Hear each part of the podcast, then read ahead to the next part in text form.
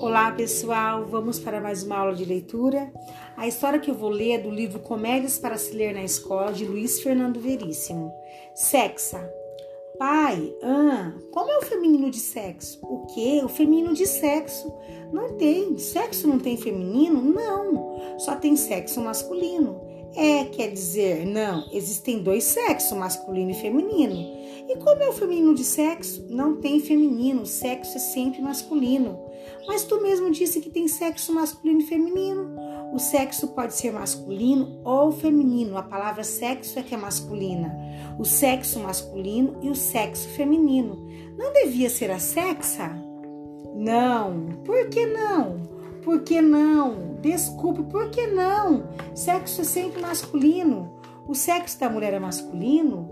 É não. O sexo da mulher é feminino?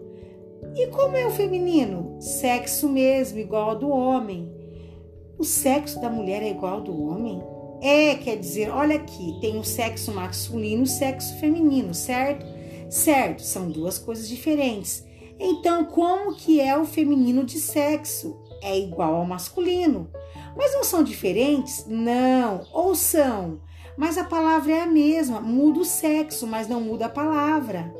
Mas então não muda o sexo? É sempre masculino? A palavra é masculina. Não, a palavra é feminino.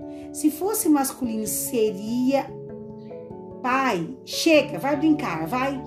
O garoto sai e a mãe entra. O pai comenta: Temos que ficar de olho nesse guri. Por quê?